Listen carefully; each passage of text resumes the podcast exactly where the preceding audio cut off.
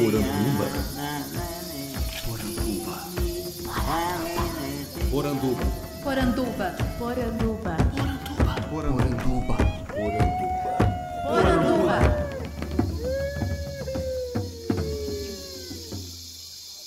Bem-vindos à nossa Poranduba, o podcast sobre as histórias fantásticas do folclore brasileiro.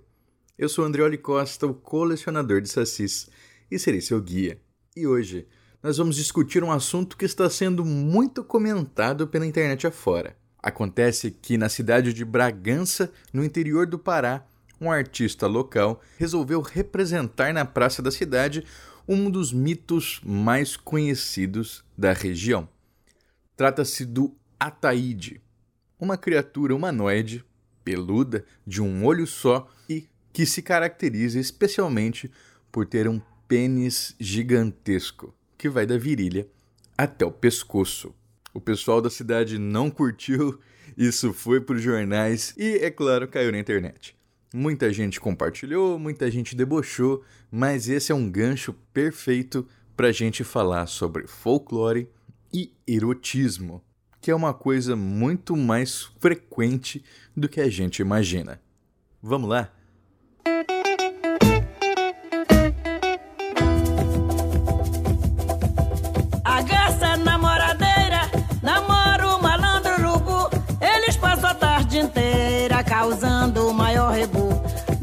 Na doca do ver o peso no meio do pitiu.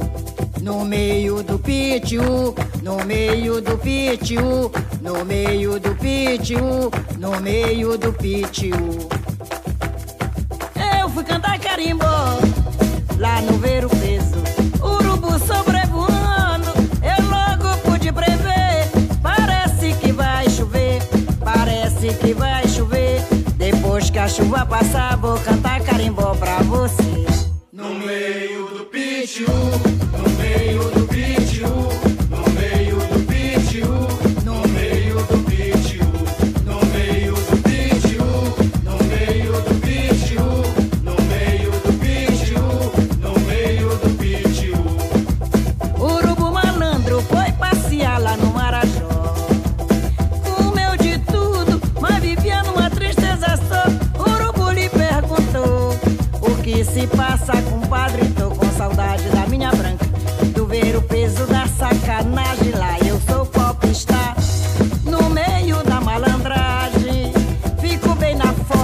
nas entrevistas e na reportagem. No meio do pitiu, no meio do pitiu. Para começo de conversa, então, pênis. Vocês já devem ter notado, né? Isso aí muita gente já apontou que nas estátuas gregas, por exemplo, o mais óbvio, né? David, Michelangelo, o pênis é sempre diminuto. Enquanto quando os próprios gregos iam representar imageticamente criaturas ferais, por exemplo, centauros, faunos, o falo era exagerado. Por que isso acontecia? Acontece que, antropologicamente falando, aquilo que distingue os homens dos animais é uma oposição que se coloca muito entre natureza e cultura, certo? Cultura representada, claro, pelas faculdades mentais, pelo pensamento, pela razão, pelas habilidades, enquanto a natureza está ligada a essa condição da animalidade, né? Aquilo que não permite com que nós deixemos de ser animais, ao final de tudo. E a grande característica dessa natureza animal do ser humano é a cópula. Né? E como somos guiados muitas vezes pelo desejo da cópula. Por isso, nessas imagens, quanto maior o pênis, mais aquela criatura, aquele ser representado, está vinculado a uma condição de bestialidade. E isso não era bem visto, né? Se você se deixa guiar pelos seus impulsos animalescos, você é uma criatura violenta. Tem várias histórias dos mitos gregos, por exemplo, que os centauros invadem festas, estupram mulheres, enfim, são seres guiados pelo esse desejo. Existem outras características que levam um mito a ser um grande índice dessa animalidade. E é interessante notar como a ilustração feita pelo artista lá de Bragança, o Edivaldo de Souza Martins, ela traz exatamente todas elas. Por exemplo, a quantidade de olhos. Um ser humano tem dois olhos, então esse é o padrão, certo? A gente fala muito sobre o terceiro olho. O que é o terceiro olho? É o olho da vidência. Aqueles que têm um terceiro olho, eles são capazes de ver além, transcender a visão humana.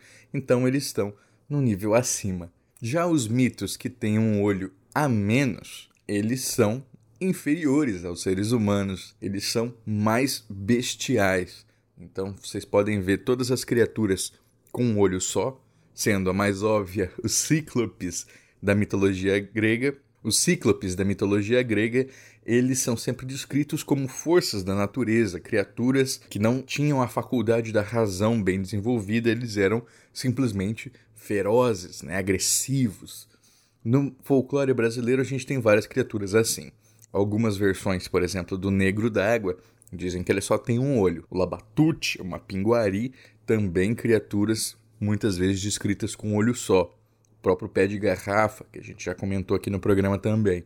Andando muito junto com essa questão está o fato do ser ser descrito como peludo, né? Então, assim, se você é, tem um olho só e ainda é peludo, nossa, extremamente feroz, extremamente animal, cada vez mais se distanciando do ser humano. E uma coisa que eu notei também no desenho do Ataíde é que ele é descrito como tendo a boca no meio do peito, né? Como uma pinguari muitas vezes é descrito. E uma pinguari tem uma característica que é muito peculiar, né? Um tipo de monstro que ele representa que a gente chama de os blêmios. Né? O que, que são os blêmios? São seres que não têm uma divisão entre o tronco e a cabeça. Isso é, não tem pescoço, né? Tudo achatado. Então é ali mais ou menos no tronco que ficam os olhos, a boca e todo o restante, né? Vocês se já viram alguma ilustração de uma pinguari, vão ver que ele é aquela coisa maciça, né? Então me pareceu de início que o Ataíde seguiria essa mesma compleição física. O que, que a gente tem aí? A gente tem um apagamento da cabeça e um achatamento dela no tronco. Quando a gente tem isso, mais um sinal de que a razão né, de que as faculdades mentais foram reprimidas em razão do corpo. Então é o corpo o grande motor desse ser e não o pensamento. Então Ataíde sempre ligado a essas descrições que o levam a ser um ser extremamente feroz.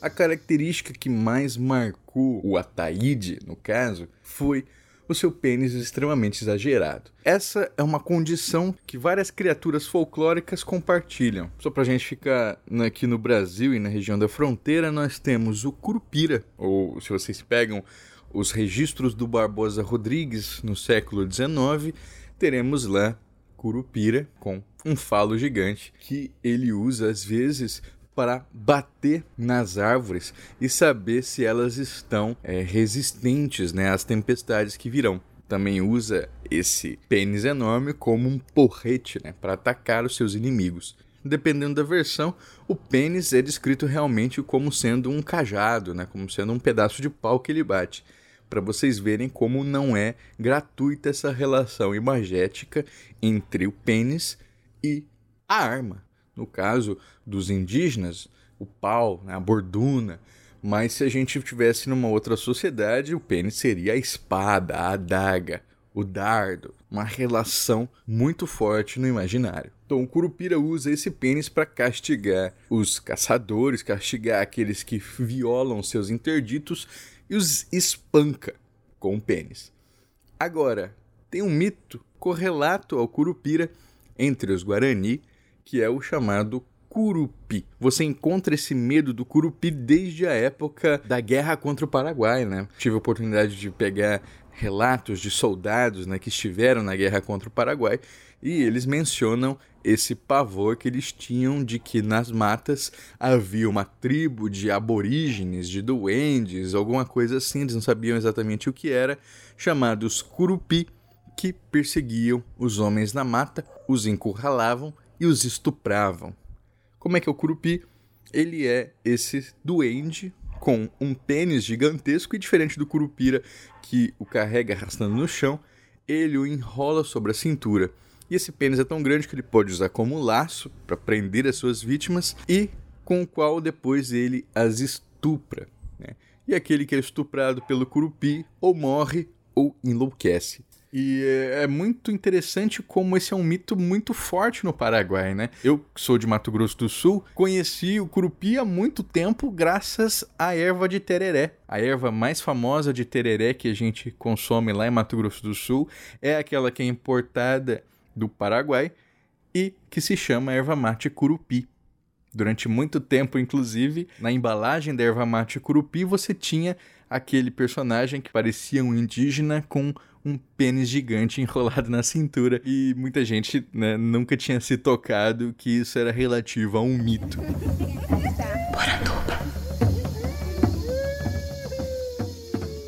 Enfim, voltamos ao Ataíde, que tem esse nome fabuloso e eu não consegui encontrar o motivo para isso. O primeiro contato que eu tive com ele foi lendo essa matéria replicada pelo G1, né? Mas que, claro, primeiro foi dada ali pelos jornais locais, onde se fala que o Ataíde protegia a vegetação e os coletores de caranguejo do local. Mas e quanto ao pênis, né? Por quê?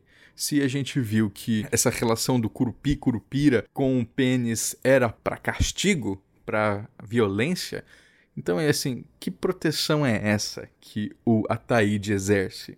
Então eu tomei contato com um trabalho fantástico feito pela Camila da Silva Souza no seu mestrado, orientada pelo professor Flávio Leonel Silveira, lá de Bragança mesmo, a região onde esse monstro apareceria.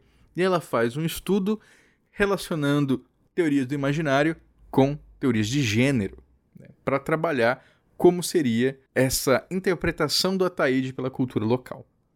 Então ela coleta alguns depoimentos. Ela vai entrevistar o pessoal que trabalha nos mangues. E como é que é visto o Ataíde? Ele é visto como uma assombração. Ele é visto como uma criatura que persegue aquele que entra sozinho no mangue. Ela explica que é comum que os grupos de coletores de caranguejo, eles entrem no mangue sempre no coletivo. E eles têm formas de comunicação através de gritos, através de sons, para mostrar que mesmo que eles estejam distantes, eles estão seguros. Outros interditos que eu encontrei que faz o Ataíde castigar suas vítimas são não respeitar o soatá. Isso é, é como se fosse a piracema do caranguejo, né? Se você então viola isso, você está prejudicando a comunidade. Você está lidando com a coleta desse caranguejo de maneira não sustentável e isso vai prejudicar o grupo social. Então faz todo sentido que essa criatura persiga quem viola esse pacto. Dizem também que o Ataíde ataca os pescadores que tapam igarapés com redes ou que colocam espinhel nos estuários mais uma vez a questão do manejo adequado. E por fim, o Ataíde ataca catadores de caranguejo que passam dois a três dias na baixada sem retornar para suas casas. Retornar para suas casas é retornar para suas famílias constituídas, né? Não abandonar suas, seus filhos, não abandonar suas esposas para viver do trabalho ou para além do trabalho para viver na esbórnia. Isso me lembra muito uma interpretação que eu vi sobre o pai do mato, aqui no Pantanal, que dizia: é, quem valoriza a família? É o pai do mato que deixa de matar um caçador porque ele tem mulher e filhos? Ou é a própria comunidade onde o mito surgiu que valoriza a família e por isso o mito repete esses valores? É assim que fica muito claro a agência do mito e como ele pode ajudar uma comunidade a manter-se viva.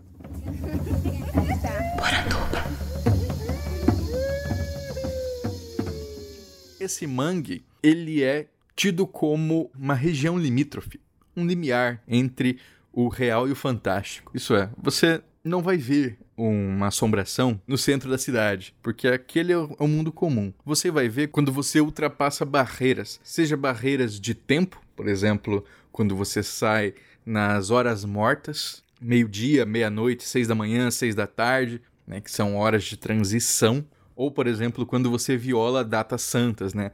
É, se você vai caçar na Sexta-feira Santa, se você vai caçar numa, num Domingo Santo, você está violando o interdito da comunidade e também será castigado por isso. No caso do mangue, ele é visto como um lugar de visagens, um lugar perigoso, um lugar onde é, o real e o fantástico hesitam. É preciso estar protegido, né, consciente quando se vai nesse lugar. E um dos depoimentos de um desses coletores diz que é também no mangue que acontece o que ele descreve como muita sacanagem. Então, ali onde se está fora da cidade é onde podem acontecer práticas sexuais que normalmente não aconteceriam. Então, o autor acaba relacionando esses ataques sexuais do Ataíde com manifestações de desejo e medo de relações homoafetivas. E como é que o Ataíde é descrito por esses grupos de coletores de caranguejo? Bom, pelo menos nessa dissertação não se fala do olho só, não se fala da boca no peito, características que foram colocadas nas artes e na matéria. Mas se diz o seguinte, que o Ataíde é um homão grandão, peludo, às vezes não peludo, mas é descrito como um homem negro, e aí sim entra a questão né, do medo do outro, e esse outro sendo negro, e dessa relação do pênis grande com as pessoas negras. Em outras versões que eu encontrei pela internet, temos o Ataíde sendo descrito não mais como um monstro, mas como um negro mesmo, né? manifestando claramente esse racismo. E isso transparece, inclusive, em algumas frases, né? Por exemplo, ah, o Ataíde é um negão tarado. Isso com certeza é um reflexo como a comunidade enxerga a questão racial e a questão sexual. Outras versões dizem que ele possui as fuças de porco. O corpo às vezes não é negro, mas é coberto de lama do manguezal, que é uma coisa que acaba sendo muito comum porque os coletores de caranguejo eles têm que se afundar fundo na lama, né? Então eles ficam realmente todos escuros e às vezes o corpo não é simplesmente coberto de lama, mas feito da própria lama. E dizem que quando a Taíde caminha, você sabe identificar facilmente o rastro dele, porque se ele não carrega o pênis no pescoço, ele o carrega arrastando no chão. Então ele deixa aquela marca é, do seu membro arrastando pelo sedimento. Tem várias histórias muito interessantes nesse trabalho de pesquisa. Uma delas diz que o Ataíde ele é invisível e mais que invisível ele pode assumir as formas que ele quiser. Então, às vezes, ele assume a forma de uma criança que anda sempre ao lado de uma mulher branca. Então, assim, é uma criança negra e anda sempre junto com uma mulher branca, loira, né, aquele padrão europeu. E a mulher atrai os homens que tentam alguma coisa com ela, seja seduzi-la, seja estuprá-la, e essa mulher desaparece, e aí o Ataíde, que estava transformado em criança, ele assume a sua forma original e estupra esses homens. Outra história diz que o Ataíde aproveita quando o coletor de caranguejo está no mangue assume a forma dele, sai do mangue e vai para sua casa, onde ele se encontra com a esposa do coletor e tem com ela relações. Vocês devem se lembrar, né, que isso é muito comum na mitologia. Zeus fazia muito isso, Ares dizem que fazia muito isso, né? e o Ataíde faz também. Tanto que quando se quer debochar do outro, se diz que ele é filho de Ataíde, porque a mãe teria tido relações com essa criatura transmutada na forma do seu marido. Quando eu vi a representação imagética, a primeira coisa que eu pensei foi como que é interessante essa relação entre um monstro que tem um pênis gigante com uma boca no meio do peito, como uma pinguari, como um blêmio. Por quê? Porque vários estudos relacionam uma pinguari a o mito da vagina dentada, a grande medo que o homem tem de ser castrado pela mulher. E quando a gente tem isso no Ataíde, há o pênis e há a vagina, né? E essa vagina que castra e como isso é poderoso nesse mito. Mas quando eu vi na pesquisa, como não tem a questão da boca no meio do peito, então talvez essa interpretação seja coisa mais do artista ou de outras versões do Ataíde que a gente desconhece.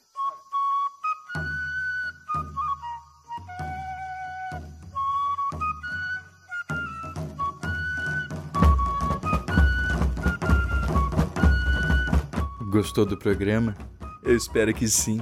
Se gostou mesmo, faça como os nossos queridos apoiadores do padrim.com.br barra saci e do picpay.me barra colecionador de sacis. É graças a eles que a gente se mantém aqui toda semana. Então eu mando o meu abraço e o meu muito obrigado para Ana Lúcia Mereger, a Carolina Mancini, o Daniel Burli, o Daniel Freire, o Daniel Medina, a Débora Dalmolin, a Diane Macagnan, o Douglas Rainho, o Euclides Vega, o Felipe Rafael, o Gilci Silva, o Ian Fraser, o Jânio Garcia, o Coi, o Michael Wolfart, o Michael Torres, o Marcelo Sena, o Marcelo Silveira, o Maurício Xavier, o Michel Ronan, o Rafael Joca Cardoso, o Ricardo Santos e o Roberto Silva. Muito obrigado, pessoal. Vocês ajudam a tirar o folclore da garrafa. Queria deixar um abraço muito especial para o Michael Torres, que me encontrou lá no lançamento da antologia Mitografias Volume 1, impresso pela editora Penumbra, e me entregou de presente uma arte do Saci fantástica que entrou para a coleção. Vai estar tá a imagem no post para vocês verem. Michael, muito obrigado, cara. Quem quiser comprar a antologia Mitografias Volume 1, tá o link aí também mas você também pode baixar gratuitamente o volume 2, que acaba de sair em e-book independente. Se você quer ter um gostinho, tá aí no feed a minha leitura da introdução que eu escrevi para esse livro. Tá super legal. Esse podcast foi editado por mim, Andrioli Costa, o colecionador de sacis. Acesse colecionadordesacis.com.br. Um abraço e até a próxima. Carolina foi pro samba Carolina Pra dançar o xenhenhen Carolina Todo mundo é caidinho Carolina Pelo cheiro que ela tem. Carolina. Carolina. Carolina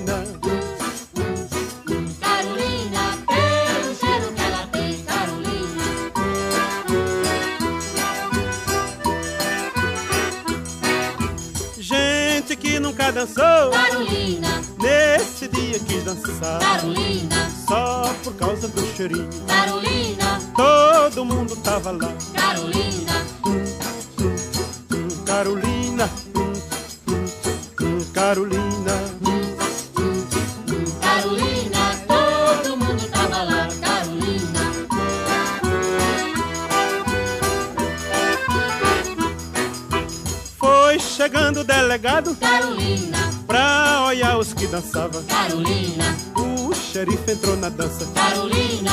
E no fim também cheirava. Carolina. Carolina. Carolina. Carolina.